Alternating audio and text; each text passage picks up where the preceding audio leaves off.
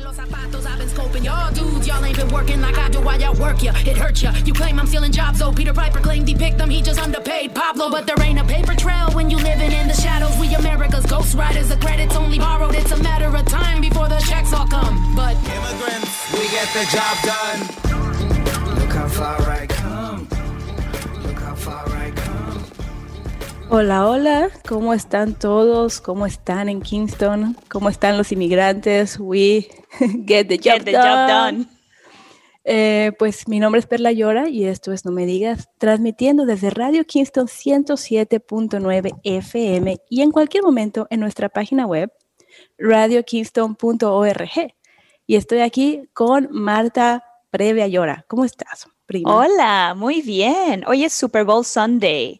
Oh, no me digas. Yo ni me entero de eso. Y también nevando otra vez aquí en la ciudad de Nueva York. Cayendo la nieve, se acumula con la otra nevada y feliz, feliz de estar aquí compartiendo con todos.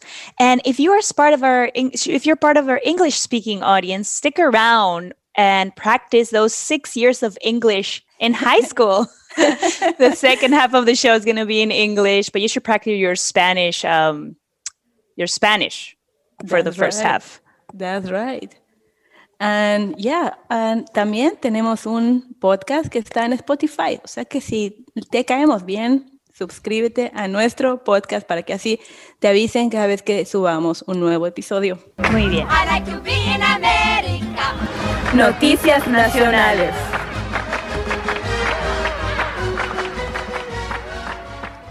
Pues aquí con la noticia de que Jeff Bezos ya no va a ser el director ejecutivo de Amazon. ¿Qué? ¿Verdad ¿Qué pasó? sí?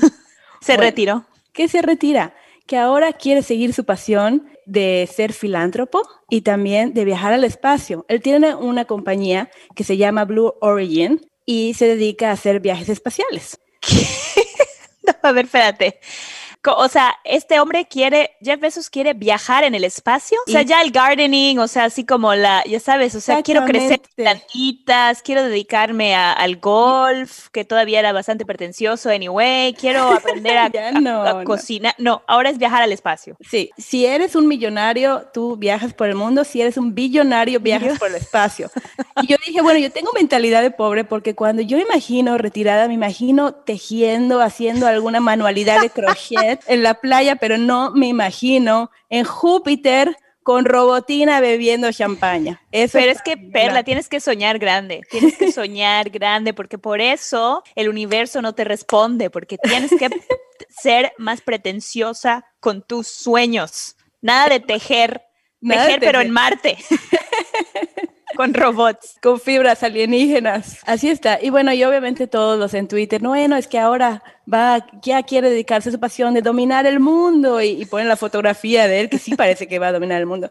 Yo digo que, que quiere, mi, mi teoría es que se encontró el amor de su vida, que es Sofía, la robot de inteligencia artificial. Yo no sé si tú la conoces, pero para No. mí que hacen perfecta pareja. ¿Quién mi es Sofía? es famosa porque es un robot que empieza a asemejarse a un humano y puedes tener una conversación con ella. Bueno, chéquenlo, pero yo digo que es la otra mitad.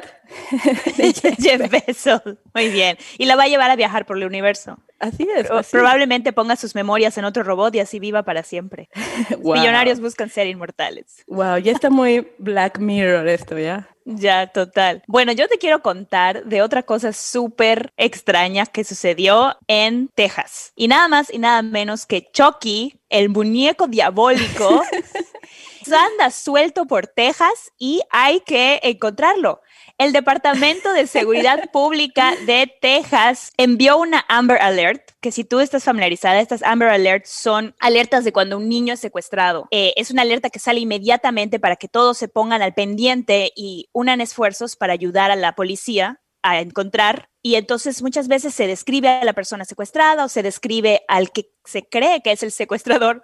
Pues, ¿qué pasó? Que hace una semana el Departamento de, de Seguridad Pública de Texas manda una alerta a Amber en donde Chucky, sí, sí, Chucky es el muñeco que está como si fuera el sospechoso de un secuestro. Imagínate. Y las personas recibieron tres emails donde Chucky aparecía como que estaba suelto por Texas, que, o sea, esténse al pendiente, que estaba usando pantalones de mezclilla y una camiseta de rayas y que estaba sosteniendo un cuchillo. Todo eso en una alerta oficial.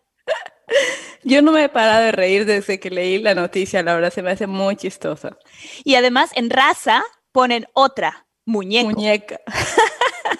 O sea, Está- alguien estaba ahí muy aburrido en su trabajo. ¿Y, yo, que él, esa persona lo hizo sin querer o qué? a ver, yo, ¿cómo te explico que la, lo, lo que la policía ha dicho? Ay, perdón, un, un malfuncionamiento de, de una prueba.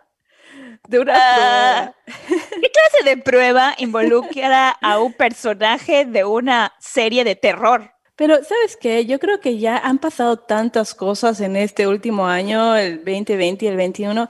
Yo pienso que si yo estuviera en Texas estaría como, ah, bueno, hey, anda suelto, Chucky, anda suelto, eh, cierra las ventanas por si acaso, yo ya estaría cuidado. corta, ya, sí. Quisiera saber quién está detrás de esto. Alguna persona, un temp, ya sabes, algún, algún empleado que estaba haciendo ahí solo una, unas prácticas y que estaba aburrido. Un hacker, así es, o alguien que real- quizá realmente la prueba era como para probar dentro del departamento y, lo- Y a, manera fue. de broma, sí, a manera de broma pusieron estos personajes y se les fue a todo el mundo. Ay, qué pena. O sea que si crees que estás teniendo un mal día en el trabajo, Piensa, en, piensa en, el, en el encargado de las, alertas, de las alertas Amber de Texas. Wow. Ok, otra, otra noticia que me pareció muy chistosa, chocante y de todo, otra vez tengo sentimientos encontrados. Al chamán del QAnon, si te acuerdas de él, ¿verdad? El de cuernos Sí. que asaltó el Capitolio, que ya está en todas partes, en todas las Un revistas. terrorista. Así exactamente, que hay que llamarlo por su nombre. Bueno, pues el juez ha decidido que ya de manera oficial le deben de mandar comida orgánica a la cárcel. Increíble. ¿Por qué? Porque no ha querido comer. O sea, además berrinchudo. O sea, no ha comido por una semana. O sea, por eso es que el juez dijo, bueno, ya. O sea, así como yo me imagino a esos niños cuando quieren conseguir un juguete y se quedan aguantando la respiración hasta que queden morados y la pobre mamá, ya, toma tu juguete. Así igualito. Cualquier parecido con la realidad es pura coincidencia. Así es. y los impuestos de los ciudadanos están pagando la comida orgánica, la quinoa, La ¿qué- qui- el té, té chai que le están dando. Oye, yo no sé, pero bueno, a, ver si se va a volver influencer de nutrición ahí en la cárcel o yo no sé, pero... Café pero de altura. Claro, pero luego hay gente que dice, yo qué privilegio ni qué nada, o sea, ¿de qué hablas? No hay privilegios. Bueno, acá hay un ejemplo que ponemos aquí, no me digas, piénsale un poquito a ver si no es privilegio. Que hasta en la cárcel los terroristas tienen más privilegios. Wow, sí. Qué Así fuerte. Pues te cuento que hace unos días, exactamente el 2 de febrero, la marmota Phil vio su sombra. y nos quedan seis semanas de invierno. Déjame decirte que esto se va a reflejar porque viene un vórtice polar. Ay, no me digas, eso me da suena- frío, me voy a poner mi suéter ahorita. Cuando dices polar, ya me da inmediatamente quiero ponerme un gorro, guantes. Pues yo digo que porque estas cosas se llaman con, con- tienen nombres tan ya sabes, Dramáticos. tan dramáticos. Pues un vórtice polar, y en inglés polar vortex, viene hacia nosotros, a todo, a todos los estados de Estados Unidos les va a tocar algo. Oye, qué horror. Además, como dices tú, el nombre es alarmante, que le digan con México que el chiflón cierra la puerta para que no se meta el chiflón. La heladez, la La heladez.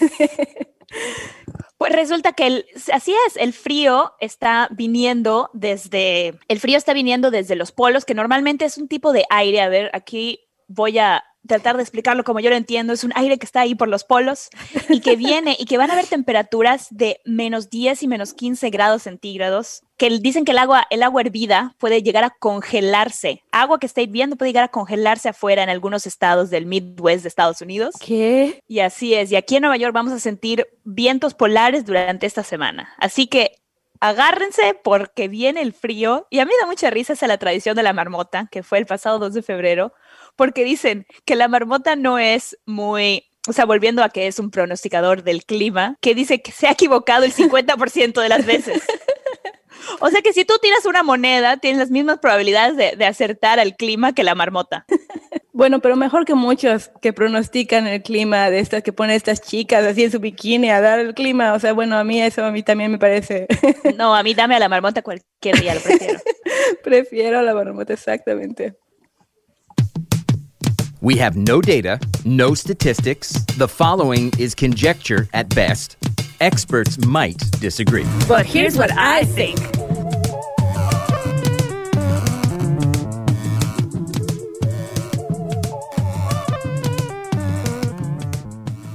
Bueno, pues es que la semana pasada estábamos hablando de cómo Disney ha puesto una censura a ciertas películas porque tienen contenidos que ahora se consideran como estereotipos racistas. Exactamente. Pues eso nos dio la idea de hablar un poco de Disney, de las películas de Disney y de distintos temas que se tocan en Disney y que realmente son contenido que está dirigido hacia niños, ¿no?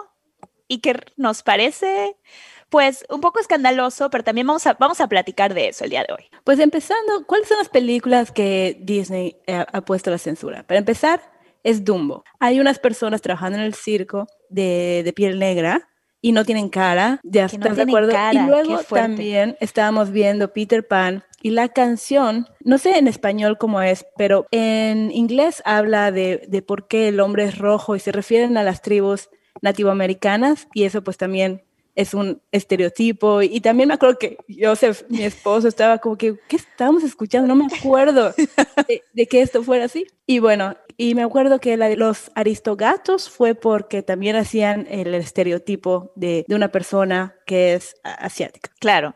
Y fíjate que hablando de esto, nos, a, a mí me parece muy bien que ahora estén tomando conciencia de, de todas estas cosas que están reflejadas en las películas y que ya no son bien vistas y que no son correctas y que no lo eran en su momento.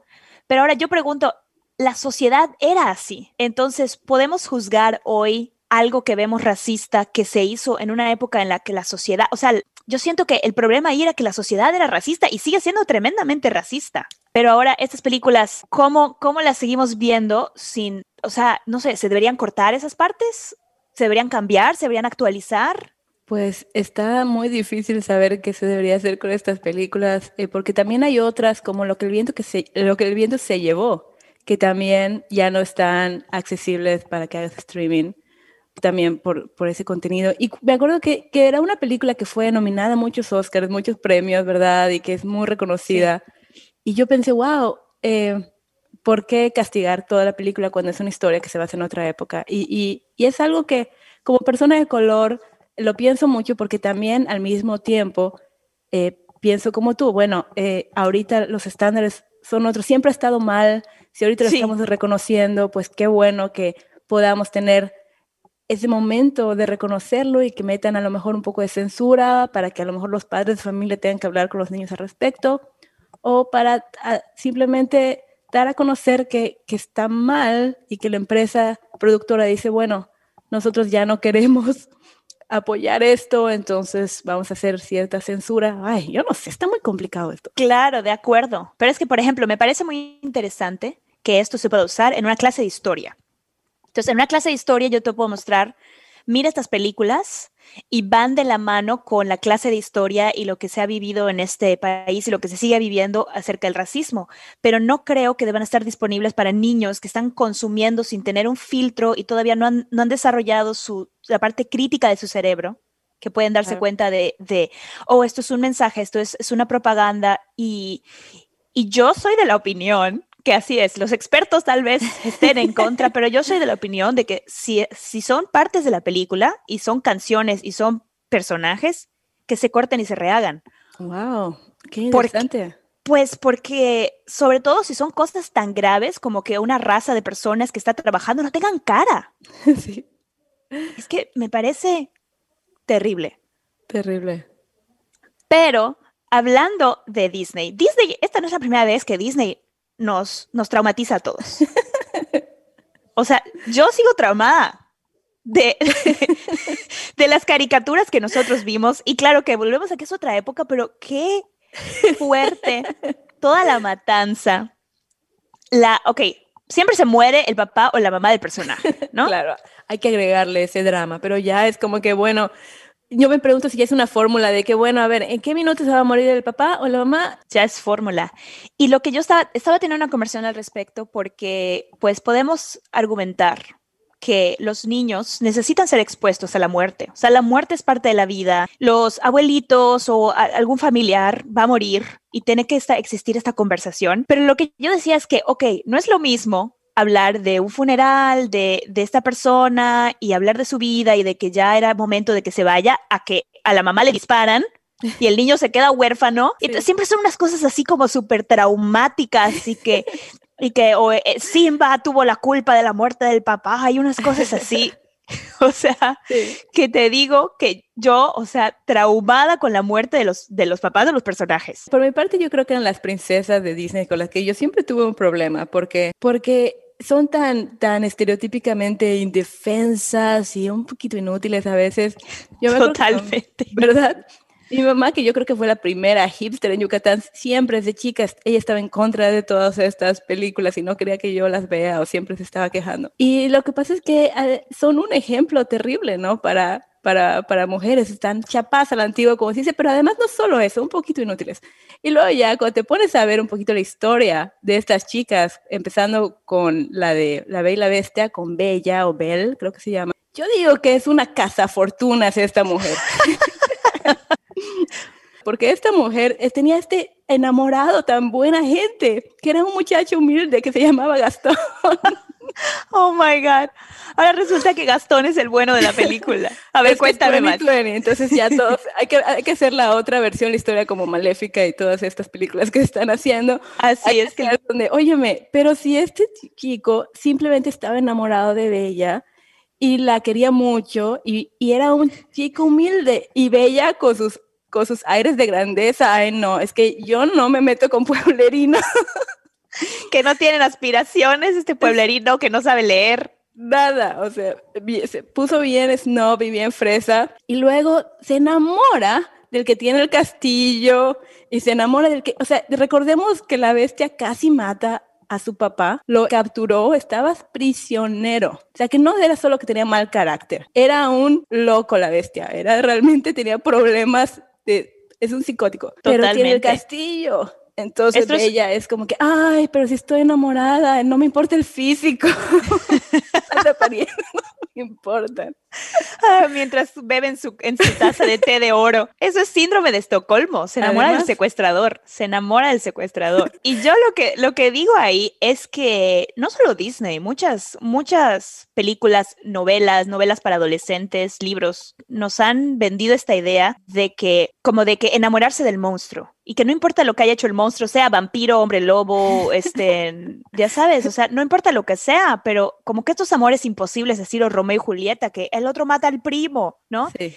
Y, y aún así es como que, ah, como que no, han normalizado un amor violento. Es cierto. Yo tenía un problema con, con la Bella Durmiente y los dones que le dan las hadas. Pero claro que estamos hablando de que estas son historias que, que vienen desde, o sea, mucho antes de Disney, ¿no? O sea, estas son historias muy anteriores a eso, algunas de los hermanos Grimm, Pero, pero estas historias de los hermanos Grimm nada que ver con las de Disney. O sea, está todavía peores. Todavía peor. Pero a mí me molestaba mucho pensar que, o, o cuando volví a ver la, la Bella Durmiente, que los dones de las hadas eran la voz más dulce y belleza, y siempre es así como que la pi- ah, Blancanieves, la piel blanca, los labios rojos, y dulce Ajá. de carácter, y, y voz de angelito. O sea, y sumisa. y Te voy a dar el don de la sumisión. sumisa y, y- y obediente, y que no, no pienses más allá de Helpless. Sí. helpless. Eso es lo más importante. Damisela in distress. Aquí se va. Damisela en apuros. Te voy a decir algo.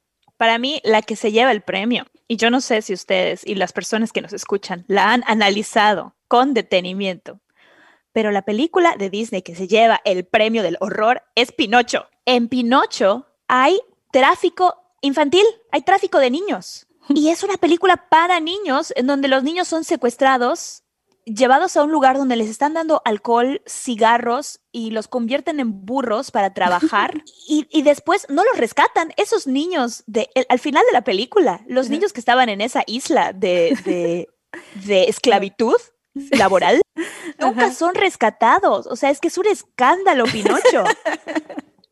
Y nosotros lo veíamos, es así como que les invito que a los adultos que escuchan este programa que vuelvan a ver Pinocho. De verdad, es un viaje ahí de que alguien tomó algún tipo de droga y yo no sé cómo esto llegó a ser una película para niños. Es realmente todo esto de que no eres un niño de verdad. Pinocho se muere, Se muere, no me acuerdo de eso.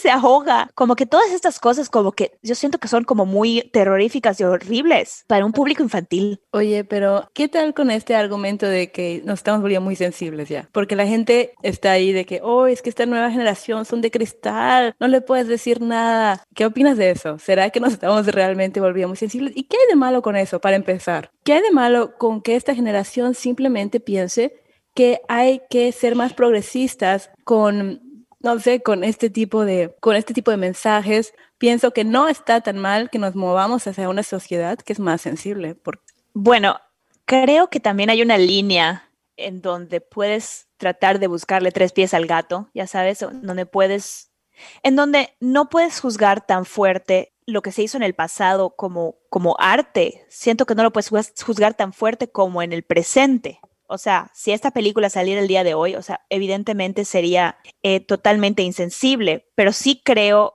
o sea, estoy de acuerdo de que, de que sí, o sea, hay que movernos a, a pero además de lo que estamos hablando, Perla, no creo que sea una cosa que sea como que la hipersensibilidad. O sea, estamos hablando de, de estereotipos racistas, de Sí. abuso infantil, de, de secuestro en películas, en películas de niños. sí. Estamos hablando de mensajes de eres una princesa indefensa, eh, el, el príncipe viene a rescatarte, ni lo conoces y ya te besó, este, sin preguntar. O sea, claro. como que siento que sí hay una línea entre que exagerar la satanización de las cosas y en decir, óyeme, todos estos mensajes son, primero que nada, muy fuertes para niños y ya no, y ya no van con la, con la sociedad actual. Estoy de acuerdo. Yo estoy de acuerdo. Estamos de acuerdo aquí, eh, no me digas. Hay que tener en cuenta que, que estos niños apenas están creciendo y no necesitan esta basura. He hablado.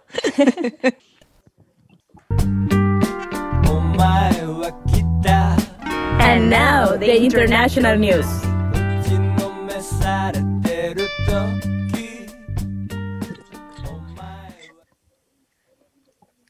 And okay, uh, I wanted to let you know, Marta. Uh, let's let's talk about what happened with this woman who was dancing uh, he was a fitness instructor who was dancing while he recorded a, a military coup happening on her. What? Yeah, can you believe that? So starting with this woman was just. Um, you know, an influencer, it was a fitness person, and, and I'm gonna record my video dancing and suddenly a lot of SUVs start coming. You know, everything was happening on her back, and she was clueless, and she just was like dancing, dancing. So I want to be as committed as this person To keep to dancing. exercise. Like it's like rain or shine or military coup. I'm gonna exercise. But listen, if you haven't seen the video, watch it. It's very it's very surreal because it's a military coup is happening. He is c- completely clueless. So there was a moment when he turned to the left, and I was thinking, okay, now he's gonna Now she realizes what's happening. Yes, but no, he was just preparing to go down with those hips and those moves, and then he turned to the right and keep. and the coup is coming back. Wow, that's amazing. And this happened in um, Myanmar. Myanmar, yeah. Right. Yeah.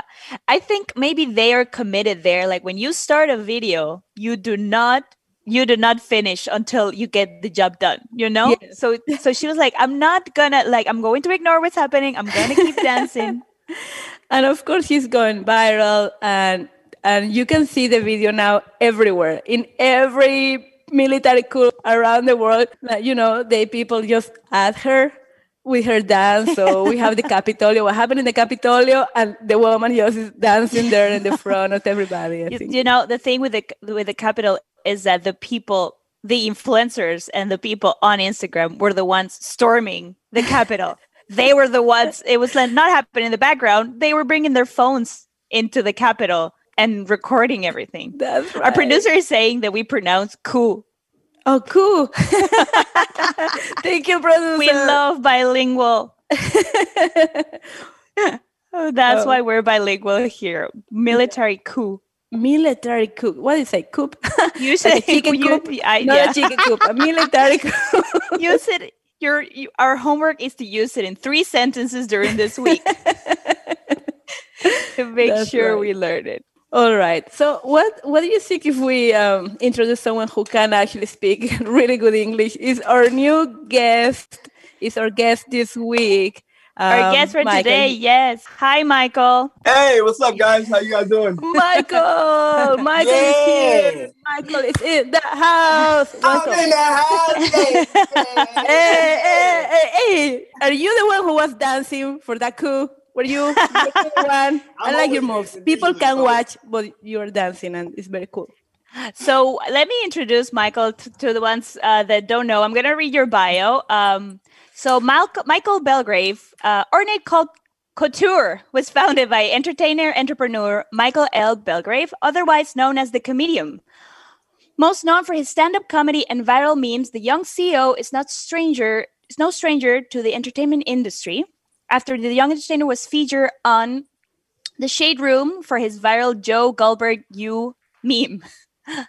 His rise quickly escalated, leading to multiple podcast stand up appearances and a co host position at Radio Kingston for the upper, and I'm going to butcher this, Ec- Echelon? Nah! echelon, echelon. Echelon radio talk show. Echelon, echelon, echelon. Echelon. Yeah. Sorry All about right, that. The all upper right. echelon. We're struggling today, Michael's, Marta. fa- yeah. Come- yeah. Listen, you try speaking in two languages. Right, exactly. Michael spends his time creating engaging, funny content while chasing his goal of becoming a full time entertainer. Oh, that's the dream. Welcome, Michael. We're so excited to have you. I appreciate you guys having me on the show, man. I'm really excited. Thank you. Appreciate it. Oh, Appreciate my pleasure. Michael, I saw you last time on an open mic. You crush it. The And I'm very was jealous. What? Oh, you're talking about, oh, okay, never mind. No- nothing, nothing. Don't mind what I just said. you you at the Blue Buffoon, I think it was, uh, Tony's Pizzeria, and you were there. Oh, yeah. First time was was that your first time? You say something It, like, it, it was one of the first times. Yeah, that was like my second time even going to uh, open mic, actually. "You crush it," and I'm like, Thank you. "Oh, it's not fair." and also, you're very young. Young, like you're you. How, how old are you? I am um 24. That's. I mean, and, and I, seriously, I saw that you were doing this like for many years. How how long have you been doing comedy? I've been doing comedy since last December, actually. Huh. know. Wow. last December. yeah. yeah that's why i thought you know what this guy's gonna be very very famous so i'm gonna bring it to the show before you start ignoring all of us in kingston so no, yeah. I would never, man. It's the roots. I basically grew up over here. You know, I can't forget about people. You know what I'm saying? I might, I might forget some other people, but not not Chado. all right you promise you promise when you're I- famous and you have your special on netflix you're gonna i'm gonna have I got you. opportunity to interview. That's, yes, it's gonna be our Netflix special, Perla. Yeah. all right we have witness here okay fine So Oh. I would love to know, Michael, what made you what made you want to go into comedy? Um, I don't like being told what to do, so jobs ain't really like a good thing for me. Oh, okay. so not only that, but actually like I had some time off. I got fired from this job. I was working as a uh, as a diesel technician. Actually, I was doing that for like three years. Um, it's not actually what I was interested in, but I know I could make some good money doing it. So I just was doing it, and then the Corona stuff happened, and then I started like, as I'm home thinking away from work, I'm like, I don't really even want to do this. You know, like I I want to make people laugh. That's what I love to do you know so um i actually hit up somebody and he told me to go to a open mic over at um at the anchor that was that's the first uh open mic i went to he told me to go over there he actually said he was going to meet up with me he never did i went anyway yeah. um Good. Good for you. so i went up there did it yeah you're like i'm here did and ever I'm since good. then like all this yeah all this stuff keeps on happening i actually just called up like the other day i was trying to find an apartment and the lady books me for a show wow, opportunities are for, you know they're for you. Yeah. When you, Great. when you do right by God, man, God bless your back. There you go. And also, you're having a show uh, on the 12th, right? You're gonna be with Jessica McNabb, part of the Yes, I will be. yeah um black history month right so Mhm. you're gonna be on what what time is that gonna be that show do you know That is going to be seven o'clock, I think. Hold up, I don't have it like on the um on my hand right now. I gotta go like look through my stuff because Uh. what what I do is I'm a really good procrastinator. You know, so like usually that's a bad thing, but for me it works. So yeah. all right So I, I, Uh, will, I will I will wait. Hold up. Actually, I think I got the. Where's the flyer, man? no worries we get that info and we post it on the website but it's gonna be virtual right so it's gonna be Yes. very fun very fun gonna McNabb is very funny Yes, she is. She's mad funny. I love her. She's mad cool. she always making me laugh. I've actually got another show the day after too. Oh wow. Okay, now you're just bragging. No, just kidding. Like, I haven't been booked since the pandemic. No, just kidding. I'm so happy for you. I'm so happy for you. You deserve it. You're really funny. You're really talented. Thank you. Okay. So it's great. Um I'm trying, you know, I'm trying. yeah. So I have a question, Michael. So you said you started doing this in what was December of 2019. Last year, no, last year. So you started, Oh, wait, no, I'm bugging out. Yeah, yeah, 19. Yeah, December Okay. 19. Yep. yep. yeah. So yeah, then, this so 2020 then, didn't count. Yeah. right. s- But so then you had like three months, uh, uh, and then the pandemic happened. So have you been doing virtual stuff during the pa- like? I would love to know like what's your take on the pandemic because we've had some like stand-up guests that go like, no, I don't do virtual, and we've had a, lot, a ton of people saying like, no, virtual is the way to go. So what have you been doing during this pandemic? Uh, personal life and also like uh, your job, career, comedy related. All right. Well, um, honestly, the the Corona stuff is really it has affected me a lot. Usually, I'll be going to the to the, the radio station every week, and it's like an actual fun experience. And I also do YouTube and I vlog and do stuff like that, so it's it's good for that. But you know, I find when there's a will, there's a way. I gotta find out something, another way to do my, my stuff. I always figure it out, you know. So I just really what I what I do is I go on like Snapchat, uh, Facebook, Instagram. I go live. I make jokes. Um, yeah, I just use I just use my outlets that I actually have to just you know make the best out of it. And um, when I'm not doing when I'm not making people laugh, usually I'm like just trying to look up stuff about you know business, how to make money, you know, how to start a businesses. And I was even looking up like coding the other day. I built my own website, and um, I wanted to like learn coding to try and like make the website better. So I looked it up, and uh, yeah, that's the type of stuff I do. I look up like Bitcoin and you know. Just, a whole bunch of stuff. I do everything. That's that sounds I do great. everything. You know. Perla, when you were born in the a- age of technology, you can just go and say, I'm going to learn how to code today. And just And learn. I have my website next day. Can you do can you do I'm my telling you. website? Just kidding. No, listen, I can't go a feet, but I can. That's right. That's how you do it. Like That's you just like you make it happen. Wow. Yeah, got to. You're also an entrepreneur, right? So can you tell us about that? yeah. Um. So I just created my own clothing line. It's called Ornate Couture. Oh, I am wearing it right now. This is one of the hoodies, Well, the hoodies. Ooh, Yeah, I like and it's it. got this graphic on the back too. I can't show you the back because I got my Mike Amiri jacket on. But uh, yeah, I just um. So with the entrepreneur stuff, like, really, my whole thing is I really like stocks, investing, dividends, uh, cryptocurrency, and Wow, are you one of those Reddit Reddit people who is Yes. making? Yes, I, know, I will go you one of on- those? on the computer and I will just stare at the screen, just stare at it like, like, like it's a microwave and it's a chicken McNugget in there. Like I'll just stare at the screen and watch all day until I learn how to do what I came there to do. You know what I'm saying? Yeah, I love that attitude. I like. Yeah. I'm, I'm more of a low uh, toleration to f- uh, to frustration person. I just go like, ah. yeah, yeah. Yeah, I got a lot of Actually- patience. I wanted to ask you. One of my questions was to ask you about your personality type. Although I have an idea right now, because a lot of comedians are are extroverted, which Mhm. I think you are, but I'm not sure.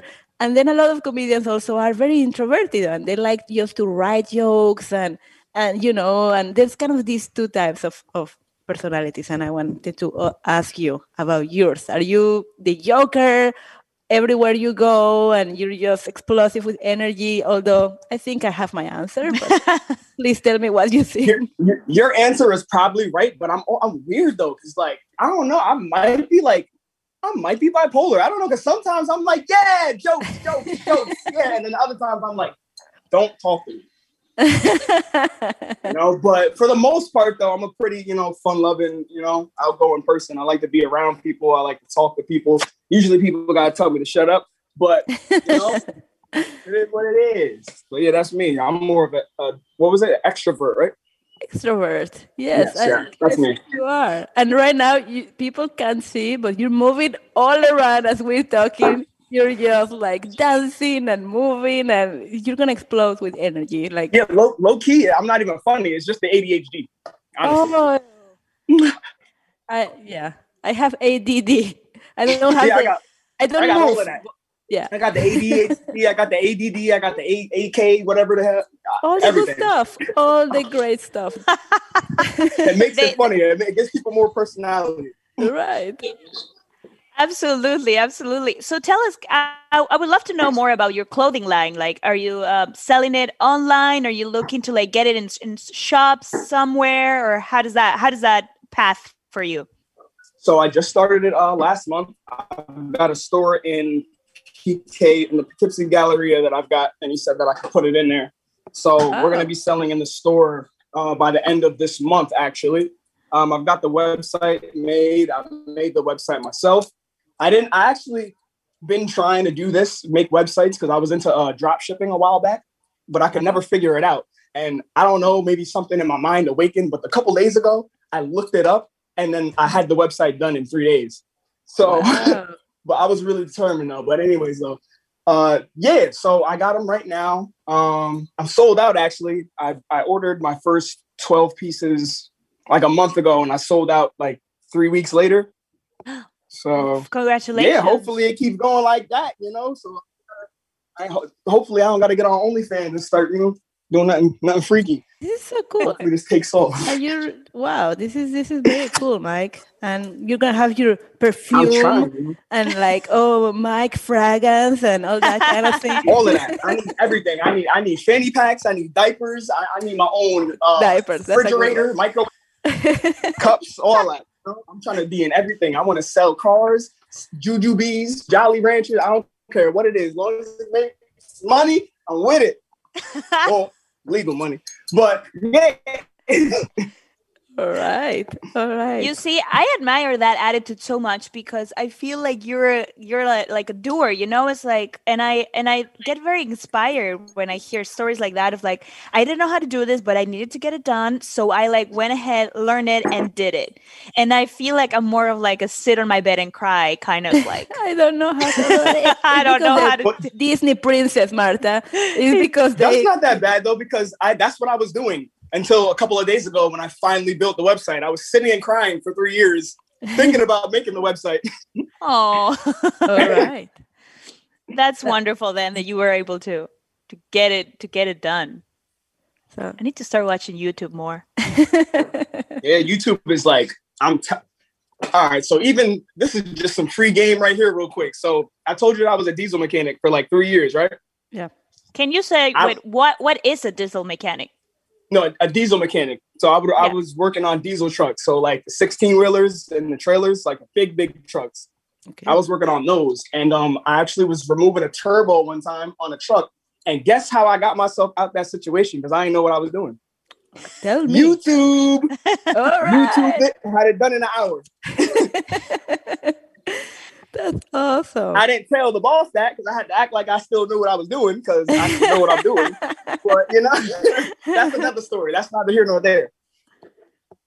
Oh, it's like eh, I think it's there because you like you like can get things like you can learn through YouTube and then get stuff done. I love that. Yeah, literally, that's what I do. If I don't know how to do it, I look up on YouTube and I figure it out. I hit up my friend to actually make the website for me, and then the price that he told me, which just wasn't to my liking, so I was like, Yeah, I do it myself. Love it. Hey, so who are you? Who um? What are your favorite comedians? Tell me what kind of comedy you like. Eddie Get Murphy. Richard Pryor, Which one? Sorry, I missed. Eddie Murphy, Richard Pryor, Oh yeah. and I would have to say Chris Rock. I'm in love with. Chris Rock. big fan. I just saw I just saw his his performance on Fargo. Do you guys Lucky. know he was on Fargo? No. Uh, no, no, no. Sorry, not his live performance. I, I just Oh, saw okay. Fargo. Fargo, the the fourth season The of TV Fargo. show? Yeah, Yeah. the TV show has Oh, him. okay, I could be happy for you now because before I was starting to hate because I thought you seen him live. All right, yeah, I that- wish. Yeah. I'm gonna make it happen. Yes. Right? You know, we need some of that, Mike. Mike. Mike please, vibes. Energy. Yeah, we need your your vibes and energy. Okay. Listen, I will come on the show whenever you guys want me to come on the show. I'm To I'm give us come. that- I'm not doing nothing. Well, I am doing something, but you know, but I could the stuff that I do, everything how I like make my money is like all through my phone. So like I could just go and like whenever, you know. So, And so yeah, let me know. perfect. So, All right. Mike, where can where can people find you? Can you tell us like what's your if like if the website is running? What's the website? What's the social media? Um, or like the website is ornatecouture.com. O R peep the dot com because I did pay for the domain because it looks professional. You know what I'm saying? but anyway, O R N A T E C O U T U R E dot com. That would have been really bad if I didn't know how to spell my own brand, right? If, if I would have messed up. that would have been really bad. Anyways, that's the website. Um, it's up right now. It's up and running. You guys can check out and do everything you got to do. And you guys can follow me on Instagram at the comedium. That's at T H E C O M E D I U M. Oh my god, I'm so happy I didn't mess up. Yo, I usually mess up. Uh, A in spelling, yay! yeah, even though I dropped out. Yeah. No. But uh yeah, so Instagram and everything else, I'm all the same. It's at the comedium or the real comedium. So you guys can look me up. If you guys peep what I was sipping out of my cup, you guys like this cup, you guys can also find that. That's on Teespring. All you gotta do is look up the comedium store and you get yourself a little I support black business mug, and then it say Black Lives Matter on the back. You know what I'm saying? So yeah. yeah. I Absolutely. appreciate you guys for having me on, man. Love y'all. Yeah. Thank you so much, Mike. Thank you so much. I really, I'm gonna take your word and have you over more often so we can have that energy back. Thank you. Definitely, let's do it. and good luck or break a leg actually with your performance and it's gonna be great and i wish you the best i know you'll be fine and you'll be successful Yeah, I'm going that way. That way. yes to the ceiling yes Uh, to the moon you see how There much we go. I don't have That's the mentality, Perla. You need to switch that He said mentality. the ceiling. I'm already at the ceiling. Shoot, I done been shared on the, the, the Instagram page, famous. Shoot, I'm above the ceiling now. i don't have that uh, Pearl is successful projecting. mentality. Yeah. all right Thank you, Mike. Thank you for being it was here. very fun so You thank you guys, see y'all later. Okay. And yeah, this is No Me Digas. Marta, see you next week. Have a great guys. Super Bowl Sunday, everyone. Enjoy the snow. And Warren, thank you so much. Yes. Warren Uh, and the board. Bye, everyone. We'll see you next Sunday.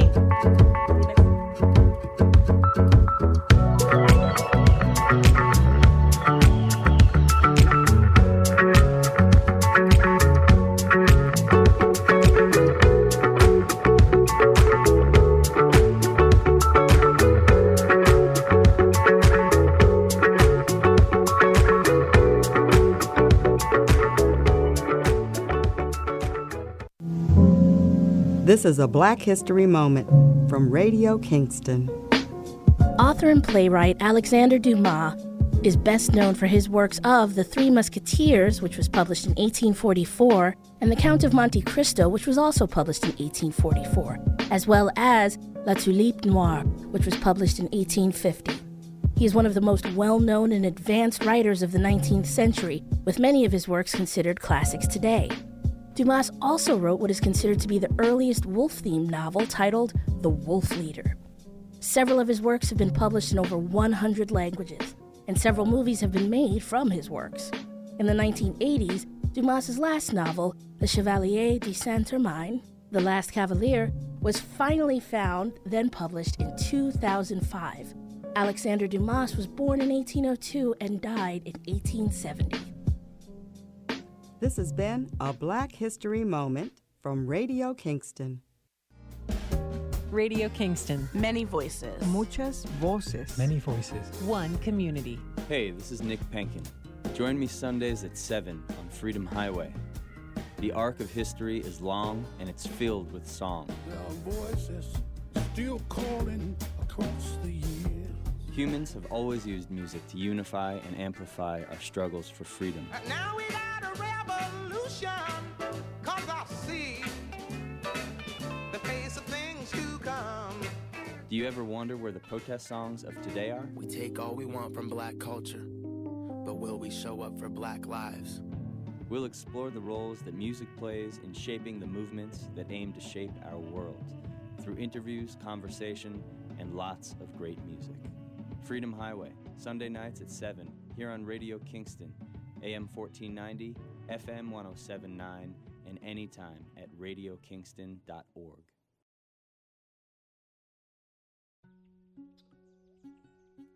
Radio Kingston. Many voices. Muchas voces. Many voices. One community. Come and hear a story every Sunday afternoon. Gather round the radio. Stories from you. Hello, everyone.